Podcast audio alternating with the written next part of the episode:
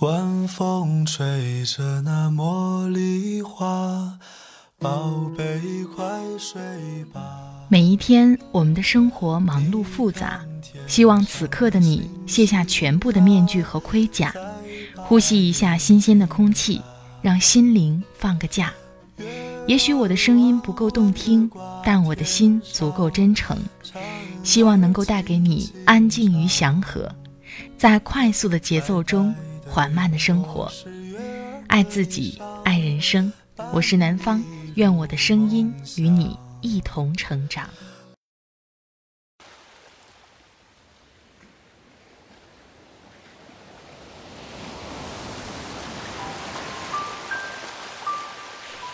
嗨，亲爱的朋友，这里是快节奏慢生活，我是南方。最近过得好吗？今天想跟你分享的文章是来自作者严小雨的《遇见灵魂深处的自己》，都是从别人说你疯了开始。当你做很多事情的时候，得不到别人的理解，更别提别人的支持，甚至有反对、嘲讽、鄙视的时候，你的内心是否动摇过呢？你还能坚持的走下去吗？或者说，当我们做某些事情的时候，是更在意别人对我们的看法，为我们自己树立一些标签，还是真正为了心中所爱呢？我们经常渴望着被这个世界温柔以待，但是我们又以什么样的状态去面对这个世界呢？如果自己不够坚强、不够勇敢，又怎么奢望这个世界能够温柔的待我们呢？真实的生活是残酷的，我们一定要有一项本领或者技能，让自己能够立足在这个社会里。别人懂不懂我们没关系，重要的是。我们知道真实的自己是什么样的，我们渴求什么，我们能够拥有什么。希望作者严小雨的这篇文字，能够让你有所思考。好了，开始我们今天的分享吧。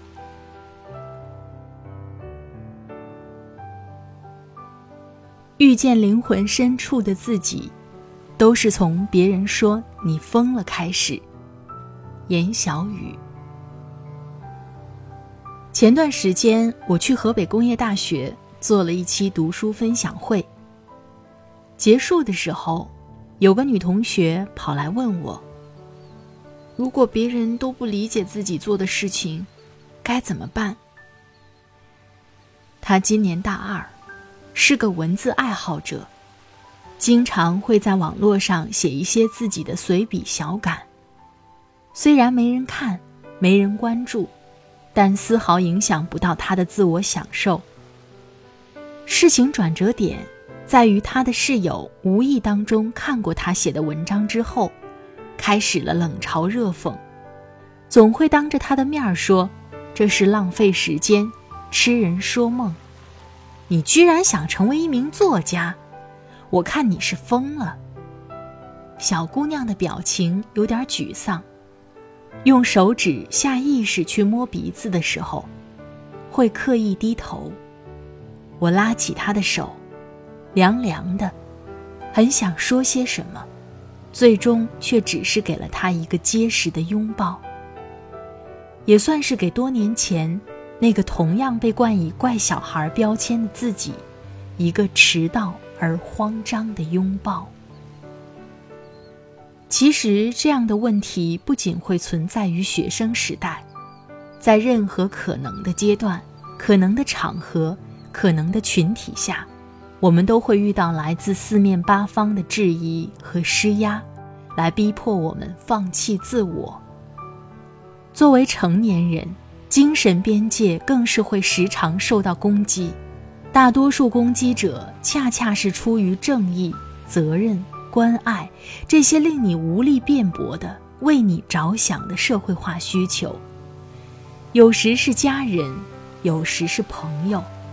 这个时候，你就要分清楚，哪些人是真了解你，哪些人是自以为很了解你，以及你自己是否足够真的了解内在自我。你喜欢跳舞。是喜欢舞台上的星光熠熠，还是喜欢肢体灵活运动起来时，那种轻盈与力量碰撞之下身体的本源之美？你喜欢美食，是喜欢食材的加工过程，还是仅仅喜欢拿起手机对着花纹精美的盘子一顿咔咔拍的快感，亦或是吞咽到肚子里的那刻，心与胃的满足交融？你喜欢编程序，是因为技术的延伸，还是源于把一款产品从幻想雏形落实到可以切实帮助人类社会过程背后的那股敲打着你前行的成就感？除此之外，还要拷问我们自己：对于喜欢的事情，在兴趣与职业的分歧上如何选择？你是打算把喜欢的事当成森林里疯长的蘑菇，雨露松土，全部顺着自然规律任其长成本来的样子，还是把它当成玻璃房里的猫，针对性喂食，保护它，或者说约束它？机会误打误撞出现的时候，总是拙劣的，像个恋爱新手。就拿写作这件小事儿来说，细分下来，每个执笔者的意图也不尽相同。有人在记录，有人是抒发，有人属于阶段性的热血来潮，还有的把写作当成生活本身一样，诚诚恳恳，不卑不亢，喝白水般坦然流经时间的经脉。我无法给出那个姑娘答案，原因是还不够了解。我不够了解她，也不清楚她自己足不足够了解她自己。任何冒冒失失给出的观点，都容易包含个人经验和揣测的偏见。每个人都不同，所以每个人在面对解决办法前的侧重也不同。除去客观环境因素。我们常常觉得痛苦的本质是因为排斥自我。每个人都有两面自我，一面喋喋不休活在尘世，一面小心翼翼藏在情绪里。所有潜意识里的焦虑、不安、混沌，其实都是内心另外一个自己在惩罚袒露在外面的自己。抗拒真实的自我太久。灵魂会生病。相反，和灵魂约会久了，行云流水之间，万事万物，莫不尽收眼底。我见过太多活在别人目光里的人，他们终日瞻前顾后，徘徊在我喜欢的事与他们认为我应该去做的事之间。不懂得尊重自我意识生活的人。最终都只能把自己逼进死口，囫囵度日。但换一个角度来看，哪个新时代的开始，不是从被泼冷水开始的？那些走在最前面的人，一定是孤独的。一九零零年，德国柏林开了一场有意思的拍卖会。当天拍卖的东西不是实物。而是柏林公共厕所的经营权，在场商人都认为这是个无利可图的买卖，但有个不要命的年轻人汉斯瓦尔跑去和政府承诺说：“你把这个厕所包给我，我敢接，而且保证市民免费使用。”当下他们的竞争对手都认为瓦尔疯了，好事儿的人专程算了一笔。即使按照每人每次收费零点五欧元的高价格计算，一年下来，除去打扫费、维护费，都得额外赔一百万欧元。所有人都觉得瓦尔是脑子坏掉了，才会主动请缨这样的苦差事。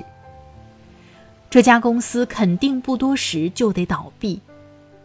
至于瓦尔这个说大话的人，来日势必将以悲惨的姿态。滚出柏林商业圈。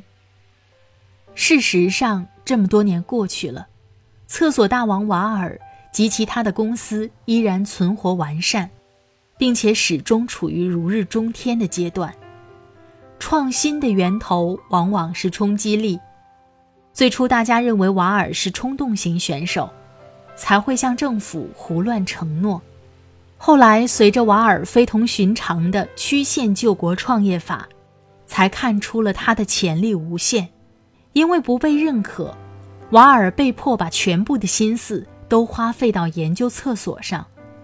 发现大部分人在厕所这个私密空间里相对集中精神，喜欢浏览厕所里留下的信息，这可是个绝佳的突破口。瓦尔开始尝试在内部设施里做创意品，在厕所外墙做品牌广告。甚至考虑到德国人上厕所时有阅读的习惯，瓦尔还把文学作品与广告印在了手纸上，供市民免费使用。由于瓦尔公共厕所大部分分布在车站、旅游景点和商业街等繁华地段，因而其传播效应相当不错，广告收入成为瓦尔公司最大的盈利点。他把柏林的很多厕所外墙变成了广告墙，加之公共厕所的墙体费用比一般广告公司低得多，人流量又大，香奈儿、苹果、诺基亚这些为人熟知的品牌都曾在这里做过广告。除此之外，瓦尔还贴心地在公共厕所内安置了公用电话，方便市民使用。同时还可以向通信运营商获取提成，成立专业清洁团队，每天对柏林当地所有的公共厕所进行三次检查。无论城市哪个角落的公厕出了问题，他们都能及时赶到处理。他们还跟周边商城的各类门店合作，在这里上厕所还能获得惊喜赠餐券，餐厅会返利给瓦尔公司。但对于市民来说，这一切资源都是免费的。听说如今在柏林的旅游团中，还经常有一项旅游项目叫“厕所游”，就是专程带游客去体验一下瓦尔公司的厕所。而当年那些嘲笑瓦尔疯了的人，恐怕再也不会轻易断言别人的人生。这个世界没有死局，当别人说你疯了的时候。你是否仍然能够坚持立场，并从侧面突破僵态，才是关键。李银河说：“文化最奇妙的力量在于，它能使生活在这个地球某个角落的某一群人以为天经地义的事情，在另一群人眼中变得惊世骇俗；使某一群人以为不可或缺的东西，在另一群人那里。”变得可有可无。每个人接收到的信息和思维所理解的都不同。若别人不懂你，没关系，你要懂你自己。不要寄予被这个世界温柔以待，要自己坚硬起来。和开头的那个姑娘一样，我在最初写作的阶段里，同样面对了重重困难。我常常想。如果不是自己非常坚定地选择了相信灵魂深处另外一个自己，听别人的指手画脚去生活，可能早已经放弃写作。生命是一场挣扎，始终在寻找、释放，并试图宽宥我们的内在。如果可以，我特别想穿越到每一个孤独者所在的时空，去抱抱他们。去抱抱那些常被人说你疯了的怪小孩，告诉他，就跟着内心的声音走吧，总会有一个尘埃落定，是你渴望已久的。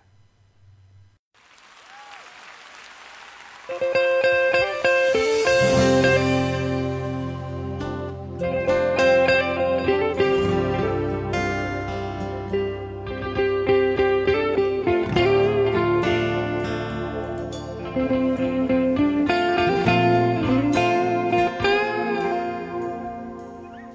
说，我原来有个梦，跟你高飞远走，跟你一起走到白头。但是我永远化为乌有，忘记我们承诺，忘记曾经爱你爱的那么浓。我不能带你走，我犯了大错，必须一个人走，必须扛着所有罪过，必须离开熟悉的街口。请你不要忘记我，在夜里有小雨飘在空中。当我扣白记的瞬间，灵魂早已卖给魔鬼。可笑的是，我好想求主帮我赎回，赎回我那一丁点的尊严。相信妈妈的脸。对不起，这几年是否有机会再见你一面，妈妈？我犯了错，你会原谅我吗？我已经踏上了末路，别人眼中的亡命之徒，哪里还有我的藏身处？我的兄弟离我远去，我还傻乎乎的相信道义，所谓的人性，莫非要用血和泪来换取教训？不想再混下去，想说干完这一票就不再聊 l o k y 想着想着，我的眼泪就流不停。出发了，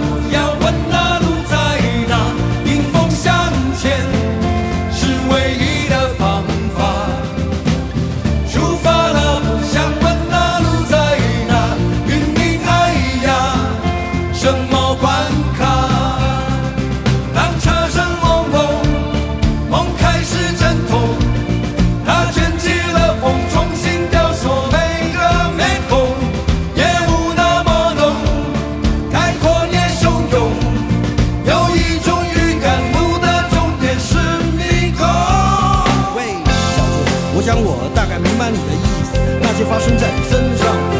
曾经与不同的面貌，也在我生命里出现过好几次类似。我给予更高明的解释。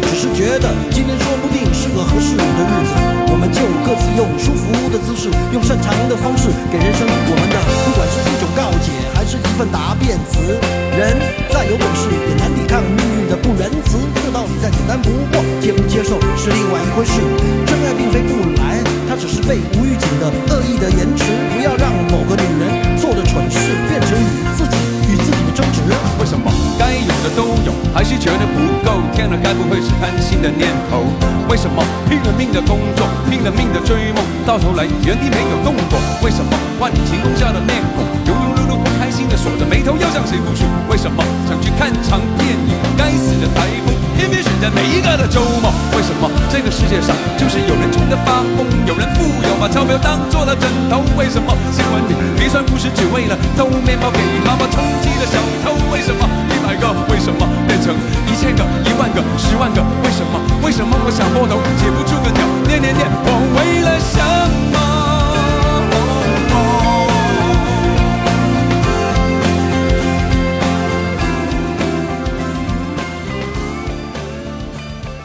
好了，亲爱的朋友们，听了刚才的文章，不知道你的感受是怎样的？在这里特别感谢作者严小雨的播音授权，他的新书《你可以活成自己喜欢的模样》正在热销中。